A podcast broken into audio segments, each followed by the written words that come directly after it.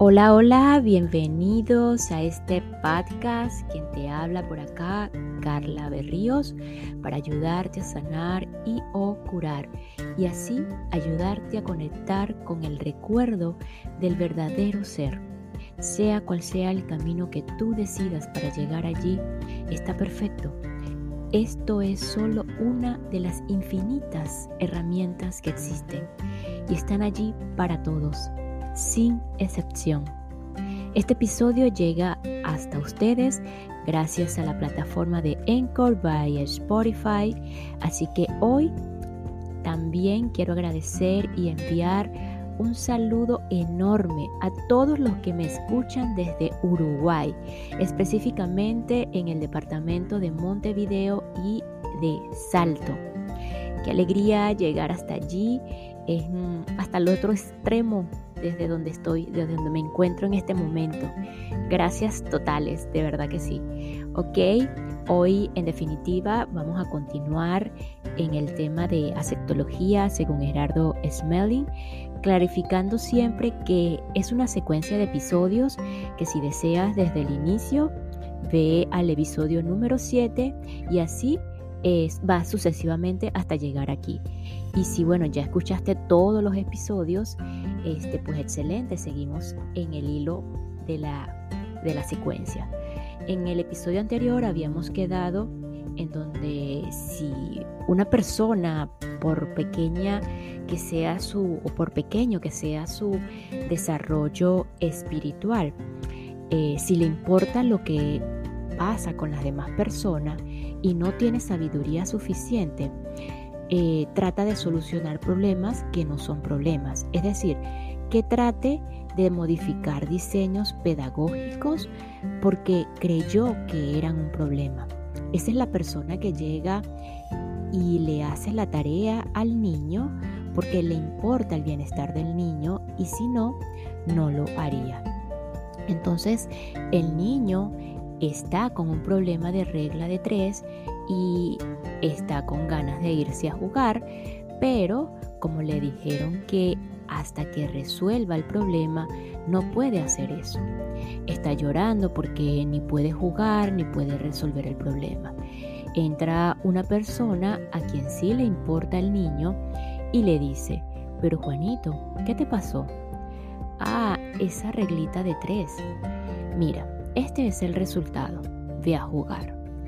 ¿Le hizo un favor? Definitivamente no. Si no le hizo un favor, ¿por qué le lo hizo si le importaba al niño?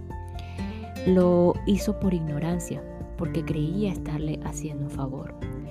Sí le importó, pero no sabía. Miremos otro personaje, uno que ni sabe ni le importa. Ve al niño llorando y lo ve sufriendo y dice, a mí me a mí que me da si llora o no llora. Ahora miremos el personaje que sí sabe y sí le importa. Pasa por ahí y ve al niño llorando y le dice, Juanito, cuéntame por qué estás llorando. El niño le contesta, porque hay una película que la dan ahora, pero mi papá me dijo que mientras yo no resuelva este ejercicio, no puedo verla y se va, se va a pasar. Bueno, mira, el ejercicio es para ti. Sin embargo, ¿qué es lo que no has entendido? Yo te voy a dar herramientas para que puedas resolver el ejercicio, pero no lo voy a hacer por ti. Eh, no hace el ejercicio por él porque así Juanito no aprende. Y no es que no le importe, sino que no le va a hacer el ejercicio. Le va a dar herramientas o le puede decir, aún en el caso de que no lo hagas, no es grave no ver una película hoy. Seguramente es más importante para ti asumir que no siempre en la vida eh, yo puedo conseguir lo que quiero y que eso no tiene por qué quitarme la felicidad. Quizás esa lección le, servirá, le serviría mejor que ver la televisión o que resolver el tal ejercicio de aritmética. Ya más allá de eso, nosotros como seres humanos como no comprendemos la razón por la cual suceden ciertas cosas en el universo, desde nuestros sentimientos, desde la cultura, desde lo que se nos enseñó, como sentimientos de bondad, como principios de bondad, quisiéramos cambiar cosas con las que no estamos de acuerdo y ahí es donde cometemos un error. Allí donde ustedes marcaron si en el cuestionario anterior eh, de las 33 preguntas, la respuesta es muy sencilla. No he comprendido ni aceptado que en el universo todo tiene un propósito, que detrás de toda situación hay una enseñanza y que la sabiduría no es sacar a las personas de su enseñanza, sino darles herramientas para que la aprovechen. De manera que no cambiaría nada si pienso desde la sabiduría. Y cuando lo cambias, no es porque lo perjudicaste. Y cuando recibes uno, no es porque lo beneficiaste. Es solamente porque hay una correspondencia. No es que ninguno de nosotros le mejore la vida a nadie. Eso es lo que el ego cree que hace. En realidad lo que hacemos es compartir correspondencias. Si yo entro a trabajar en una empresa es porque yo soy correspondiente con el servicio que esa empresa necesita de mí. Si yo recibo una persona para mi empresa es porque esa persona es correspondiente con lo que yo necesito que se haga en mi empresa. Hay un compartir de beneficios y actividades y de cualidades, pero yo no le hago un favor a él ni él me está haciendo un favor a mí. Compartimos cualidades que los dos ya tenemos. El ego a veces cree cosas que no son. Cree que está haciendo algo por otro y no es así. Cada quien lo hace por sí mismo. Nadie le da nada a nadie. Cada quien genera su propia correspondencia dentro del universo.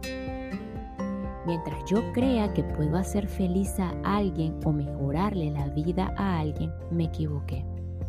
Porque es lo mismo que si yo creyera que alguien puede hacer eso por mí. Lo que sí podemos hacer es compartir valores. Si yo tengo amor en mi corazón, capacidad de servicio, si tengo capacidad de aceptación, eso puede compartirlo con otro, pero no puedo darle lo que ellos no son capaces de recibir. En eso es donde está la sabiduría del universo y allí es donde empieza la sectología. Hagan lo mejor que saben hacer, pero aquello que no está en sus manos hacerlo es porque no corresponde. Si puede hacerse, es porque corresponde y será perfecto.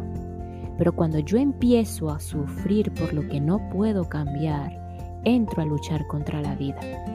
El proceso de comprensión del test tendría que ser este. Las respuestas correctas son todas no. En la de que si tengo el poder de cambiar las, ciertas cosas o situaciones de la vida. Pero la razón por la que son un no no es por ausencia de poder, sino por comprensión de la necesidad de una experiencia pedagógica de quien está en una situación determinada. Y toda experiencia pedagógica termina en el mismo instante en que la persona comprende lo que el ejercicio le enseña. Hagamos una reflexión. Luchas contra aquello que no aceptas. No aceptas porque no comprendes entonces no comprendes cómo está organizada la vida. No comprendes cómo está organizado el universo. Si entendemos cómo está organizado el universo, no tendremos que luchar contra él. Las, dos luchas son, uno, lucha, lucho contra lo que hago cuando no estoy satisfecho con lo que estoy haciendo, cuando no lo valoro, cuando no valoro lo que hago cuando no valoro la función que tengo. O, número dos, lucho contra lo que no puedo hacer, porque no tengo los recursos, porque eso no me corresponde hacerlo y porque no es necesario hacerlo. Puedo luchar en dos formas, o contra lo que está sucediendo en mi vida, o contra lo que quisiera que sucediera. Lo repito, puedo luchar de, en dos formas, o contra lo que está sucediendo en mi vida o contra lo que quisiera que sucediera. La idea es no luchen contra ninguna cosa, ni contra lo que hacen ni contra lo que quisieran hacer. Lo que hacemos es lo que corresponde con nosotros. Disfrútenlo. No se quejen de ello. No luchen contra eso. Y lo otro, lo que no pueden hacer es porque no corresponde con ustedes. Por lo tanto, no sufran ni luchen contra eso. Si yo dejo de hacer una cosa, eso no va a hacer que el universo se desequilibre. El universo pondrá a otra persona para que lo haga. Las razones para que yo deje de hacer algo pueden ser muchas porque dejé de tener un cuerpo físico, porque dejé de tener los recursos, porque comprendí que no necesitaba hacerlo o por cualquier otra razón. Igual, si eso es necesario, el universo colocará a alguien en ese cargo y así no es que yo vaya a desorganizar el universo por mis decisiones, lo que voy es a organizar mi vida frente al universo. ¿Puedes ver la diferencia? Mientras yo no comprenda que no tengo la capacidad para desorganizar el universo ni para organizarlo tampoco, que lo que sí tengo es la capacidad para fluir con el orden que ya existe en el universo. Mientras no comprenda eso, la lucha será interminable y el sufrimiento y el conflicto también. Lo más sencillo para salir del conflicto y de la lucha es comprender que el universo es un orden perfecto y necesario. Vamos a referirnos a los seres humanos. Todos los seres vivientes tienen una función, pero específicamente nosotros los seres humanos tenemos una función que es exactamente la actividad que nos corresponde desarrollar en el plano físico de la materia. No hay nadie que no tenga una función. Para no confundirnos, la vida sabe exactamente cuál es la función de cada uno de nosotros. La función es algo de pronto completamente diferente de lo que yo quiero, de lo que a mí me gustaría, de lo que a mí me parece, de lo que yo considere justo o injusto, adecuado, inadecuado o no. Eso no tiene nada que ver con ello. Eso es el problema humano cuando yo comienzo a orientarme en la vida por mis creencias, por mi ego, por mis gustos, si no acierto, podría ser que de pronto mis gustos o mis creencias estén de acuerdo con mi función y diría que rico, pero como esto no sucede con tanta frecuencia, lo más probable es que yo empiece a orientarme desde allí y empiezo a encontrar una cantidad de bloqueos y de problemas. Como decíamos hace un rato, en el universo todo es necesario y todas las funciones son importantes, pero no todas las funciones son para las mismas personas. Entonces yo necesito saber cuál es la mía y no me puedo orientar para mi función diciendo, bonito el trabajo de fulano o de fulana. A mí me gustaría hacerlo de sutano. Eso no sirve de orientación. A mí me sirve de orientación es ver para mí o para una persona específicamente qué le funciona a ella, porque eso es lo que le corresponde hacer a ella. Por eso cuando hacíamos el test veíamos que hay una buena cantidad de cosas que no podemos hacer. Lo primero que debemos hacer es determinar con una medición real qué es lo que cada uno de nosotros necesita hacer. Para ello vamos a responder dos preguntas y esas dos preguntas nos van a dar una orientación de qué es lo que realmente necesito hacer para no luchar contra la vida. Se trata de aprovechar la vida, de trabajar en la vida, de tener una actividad, pero no de luchar, ni de pelear, ni de sufrir. Eso no es necesario. Hay una actividad que nos corresponde a cada uno de nosotros. Esa actividad la idea es disfrutarla, aprovecharla, darle a esa actividad lo mejor que tenemos. El problema es cuando trato de hacer lo que no me corresponde y entro en la lucha y en los conflictos y estoy haciendo algo que sí me corresponde pero no me gusta, entonces lucho contra ello. Quiero hacer algo que me gusta pero no me corresponde, entonces lucho por perseguirlo. Estoy luchando contra el orden del universo y lo que necesito es fluir con el orden del universo, no en contra de él. Para poder determinar esto necesitamos observarnos en nuestras particularidades. Esto no se puede generalizar, es absolutamente individual. ¿Por qué crees que no tienes el poder para cambiar ciertas situaciones y aquellas donde no tienes el poder, ¿por qué crees que no lo tienes? ¿Cómo podrías determinar realmente la función que te corresponde realizar a ti? Cuando tú estás haciendo algo y tienes los recursos para hacerlo, esa es tu función. Cuando quieres hacer algo y no tienes los recursos, esa no es tu función. Independientemente de que el universo tenga porcentajes o asignaciones para cada cosa. A algunas personas le corresponde hacer ciertas cosas y a otras cosas diferentes. Cuando trato de hacer lo que no me corresponde, pues voy a generar una cantidad de bloqueos. No hay obras ni buenas ni malas, todas son necesarias. Cuando alguien dice, yo trabajo por la niñez, yo trabajo con los enfermos o yo trabajo con los ancianos, todas esas son, todas esas son funciones necesarias hasta que él tenga los recursos o las posibilidades.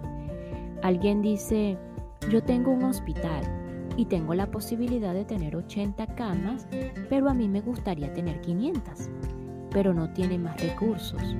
Hay que decirle, de manera que 80 son las que te corresponden. Trabaja y siéntete feliz con las 80. Esto no es cuestión de luchar, ni de sufrir, ni de hacer ninguna cosa diferente a ponerle mi entusiasmo, mi amor y mi, energía a lo que hago hasta donde la vida me muestre que es el punto correcto y exacto. Muchas veces queremos hacer cosas más allá de lo que corresponde a nuestras funciones o de, los porcentajes que están asignados en el universo. Y allí es donde empieza nuestro fracaso. Lo que tú estés haciendo, si lo puedes hacer, es lo que te corresponde. Por ello disfrútalo, no vayas a sufrir por ello. Si sufro por lo que estoy haciendo, quiere decir que estoy luchando contra la vida. Si sufro porque no puedo hacer cosas que me gustaría hacer, estoy luchando contra la vida. ¿Cómo sé que estoy viviendo correctamente y no luchando? Primero porque no trato de hacer cosas que no me corresponden, es decir, aquellas para las cuales no tengo los recursos para hacerlas. Esas no me corresponden y aquellas para las cuales sí tengo los recursos, aquellas en las que estoy trabajando, esas son las que me corresponden. A esa, ponle tu entusiasmo, tu alegría, tu amor, todo lo mejor de ti. Los maestros dicen algo supremamente simple. A cualquier cosa que tú hagas, ponle lo mejor que tienes. Cosa que tú hagas, ponle lo mejor que tienes. No hay ninguna razón para que una persona dé menos del 100% de su capacidad en la función que hace. Si alguien llega a poner menos del 100%, lo que tiene es una limitación mental. Una vez alguien ha colocado al 100% sus cualidades, sus virtudes, sus conocimientos y su entusiasmo a algo que está haciendo, de allí para adelante no puede hacer nada más porque ya está usando todos sus recursos. El resto ya son de las leyes de correspondencia y de armonía o de cualquier otra ley del universo. Por lo tanto, sufrir por lo que no se dé después de que tú haces lo mejor es absolutamente inútil porque cierra posibilidades y genera bloqueos. Lo sabio es lo que dicen los maestros. Da siempre lo mejor de ti y ábrete a recibir los resultados. Jamás te cierres a recibir lo que la vida tiene para ti. Da siempre lo mejor de ti y ábrete a recibir los resultados. Jamás te cierres a recibir lo que la vida tiene para ti pero no quieras hacer cosas que no te corresponden porque entonces te irás en contra del universo. En el fondo es algo muy sencillo lo de la aceptación. Lo que necesito es acomodar mi mente al universo, al, al orden del universo y no tratar de acomodar el universo a mi propio ego. Lo que ustedes estén haciendo, háganlo con el mayor entusiasmo, aún en las labores en que de pronto siento que no es lo mío. En esas con, con mayor razón, porque ahí se transmuta el destino y mi misión. Y se les gusta, y si les gusta lo que están haciendo, maravilloso, porque habrá necesidad simplemente de valorar cada vez más eso. Si me encanta lo que hago, corresponde con la misión. Igual ponle todo el entusiasmo y serás cada vez mejor. Si no te gusta lo que haces, pero eso es lo que la vida te colocó a hacer, ponle todo el entusiasmo y terminarás con tu destino y se volverá misión. O sea, siempre haremos misión si, le ponemos entusiasmo a lo que hacemos. Lo demás simplemente acéptalo. Primero no te corresponde si no tienes cómo hacerlo. Y segundo, para el universo no hace falta que ninguno de nosotros haga algo diferente a lo que hace, porque lo que hace es lo que ha sido asignado dentro de un orden y un plan perfecto. Si logramos comprender esto tan simple, nos liberaríamos de todos los sufrimientos, las luchas, las angustias y seríamos mucho más eficientes tanto para nosotros como para los demás. Por supuesto que cuando decimos da lo mejor de ti, nos estamos refiriendo a una acción, porque como hago, porque como hago para dar lo mejor de mí cuando no estoy haciendo nada, en la inercia no puedo. En la inercia si no estoy dando ni lo mejor ni lo peor. Recuerden algo, el en el universo nada responde a la inercia. Ante la inercia no hay sino una sola respuesta, la muerte, porque aquello que no sirve para nada no necesita existir.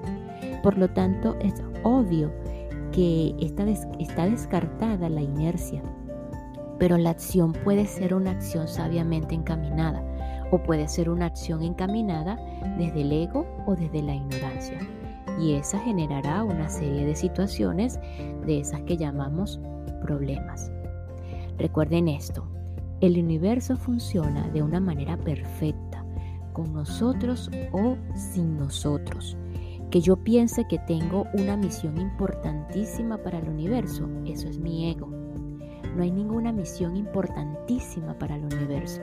Si tuviera tal misión, yo sería importantísimo para el universo. Y eso no es así. Es lo contrario. El universo es muy importante para mí porque yo estoy dentro de él. Y si yo no fluyo con él, no puedo tener éxito en nada. La clave para poder entrar en la sectología es y soltarnos en la vida o a la vida está en comprender lo más simple. Por eso les estoy dando frases sencillas para ello. El universo funciona conmigo o sin mí. Entonces, ¿qué tan importante soy yo? Para el universo no. Para, para mí sí soy importantísimo. Para mí soy fundamental. Para mi felicidad soy indispensable porque nadie puede hacerme feliz. No puedo ser feliz a menos que yo mismo, yo misma lo haga. Yo misma, yo mismo lo decida.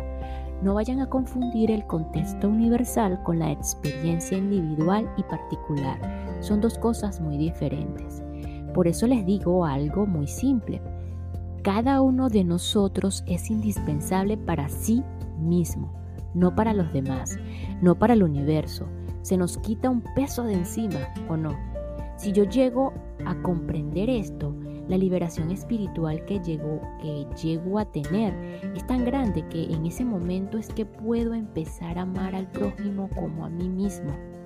Mientras yo tenga preocupaciones o sufrimientos, no estoy amando. Y no tengo sufrimientos cuando comprendo cuál es la función de un ser humano para sí mismo. Aprender dos cosas, ser feliz y amar. Para los demás o para el resto del universo.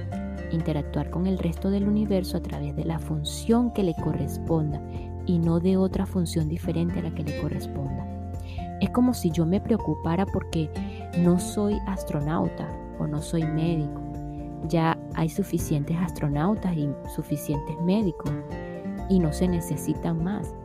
Lo que hagamos cada uno de nosotros solamente es necesario para nuestra evolución y es necesario para la interacción con nosotros o sin nosotros, el universo va a seguir funcionando. ¿De qué nos vamos a preocupar? Con esto quiero decir que si nos preocupamos por los demás, no les servimos a los demás. Solamente si actuamos con sabiduría, podemos ser útiles para los demás y para nosotros. Nos sirve sufrir, nos sirve preocuparnos, nos sirve luchar contra la vida. Eso solo produce resultados pésimos como los que estamos viviendo en el planeta Tierra ahora. Los seres humanos no aspiramos a fracasar en algo, mas aunque no aspiramos a fracasar, es evidente con qué facilidad fracasamos. La pregunta es, ¿qué hago yo para tener un fracaso? Si podemos responder esta pregunta, ya empezaremos a orientarnos en el orden de la vida y no en contra de ella. Se hace algo para fracasar, así como también se hace algo para tener éxito. Si tengo buenas relaciones, si tengo buena salud, si tengo suficientes recursos para que mis necesidades sean cubiertas y tenga yo una vida de satisfacción, como corresponde a cualquier ser humano, tal cual, y si además tengo paz interior, ese resultado indica que yo he hecho algo para obtenerlo. Inversamente, si tengo fracasos, yo también he hecho algo para obtener los fracasos. Si no sé cómo hago para obtener un fracaso, tampoco sé cómo hago para obtener un éxito. Necesito saber, no creer. Los resultados son evidentes. Si tengo fracaso, no sé tener éxito. Entonces lo que necesito hacer es aprender. Lo que hacemos para fracasar es no aceptar, no comprender y rechazar. A nivel de las acciones del ser humano, recuerden que toda acción en cualquier campo de nuestra vida se origina en, un pensamiento. ¿Qué hago yo ante una situación cualquiera, agradable o desagradable? Lo que hago es pensar. El solo hecho de pensar está programando la mente de nosotros constantemente. No vayan a suponer que la mente se programó una vez, una vez cuando yo era cuando éramos niños y se formó la personalidad y ya no. La mente sí se sigue programando constantemente, instante a instante. En cada segundo la estamos programando. Lo que sí es claro es que mantenemos una cierta constante de pensamientos que se originan desde la estructura de nuestra personalidad. Y, esta constante de pensamientos mantiene la estructura de la personalidad. Si mi estructura de personalidad me lleva a pensar que la vida es muy desagradable, que es injusta, que hay mucho sufrimiento, mucho dolor, ese pensamiento le está dando una orden a mi mente y mi mente le está dando una orden a mi cuerpo. Destrúyase. Esa es la orden, destruyase. Destrúyase es la orden que la mente le da al cuerpo cuando la mente rechaza la vida, porque entonces ya la vida no tiene propósito, no tiene objetivo y empiezan lo que llamamos enfermedades psicosomáticas. En primera instancia se debilitan los sistemas inmunológicos, nos hacemos propensos a los accidentes y a las situaciones que pueden producir deterioro del cuerpo físico. Pero todo eso se está originando en una no aceptación de la experiencia de vivir. Así es como se fracasa la salud. Algunas personas dicen que se puede curar con la mente cualquier enfermedad. Si tuviéramos el poder de un maestro, sí. Pero hay una situación, las enfermedades sí se originan en la mente porque un mal pensamiento es el que me lleva a descuidar mi salud, a alimentarme mal, o a no vigilar los ciclos de descanso y de sueño, a no cuidarme en ninguna cosa. Ese mal pensamiento me lleva a agredir mi cuerpo. Pero si yo he producido una enfermedad o un accidente, posiblemente eso no va a rebasar solamente con que yo piense, porque no tengo suficiente poder para eso. Pensando se iniciaría la búsqueda de la recuperación del equilibrio, pero puede ser que la persona ya necesite recurrir a cirugía, a un médico o a un tratamiento. Más si tanto la enfermedad como la solución a la enfermedad se van a originar en el pensamiento y en el pensamiento se origina en mi estructura mental. Si cambio la forma de pensar, modifico la estructura mental. Pero si permito que la estructura mental se apodere de mi pensamiento, entonces mi pensamiento va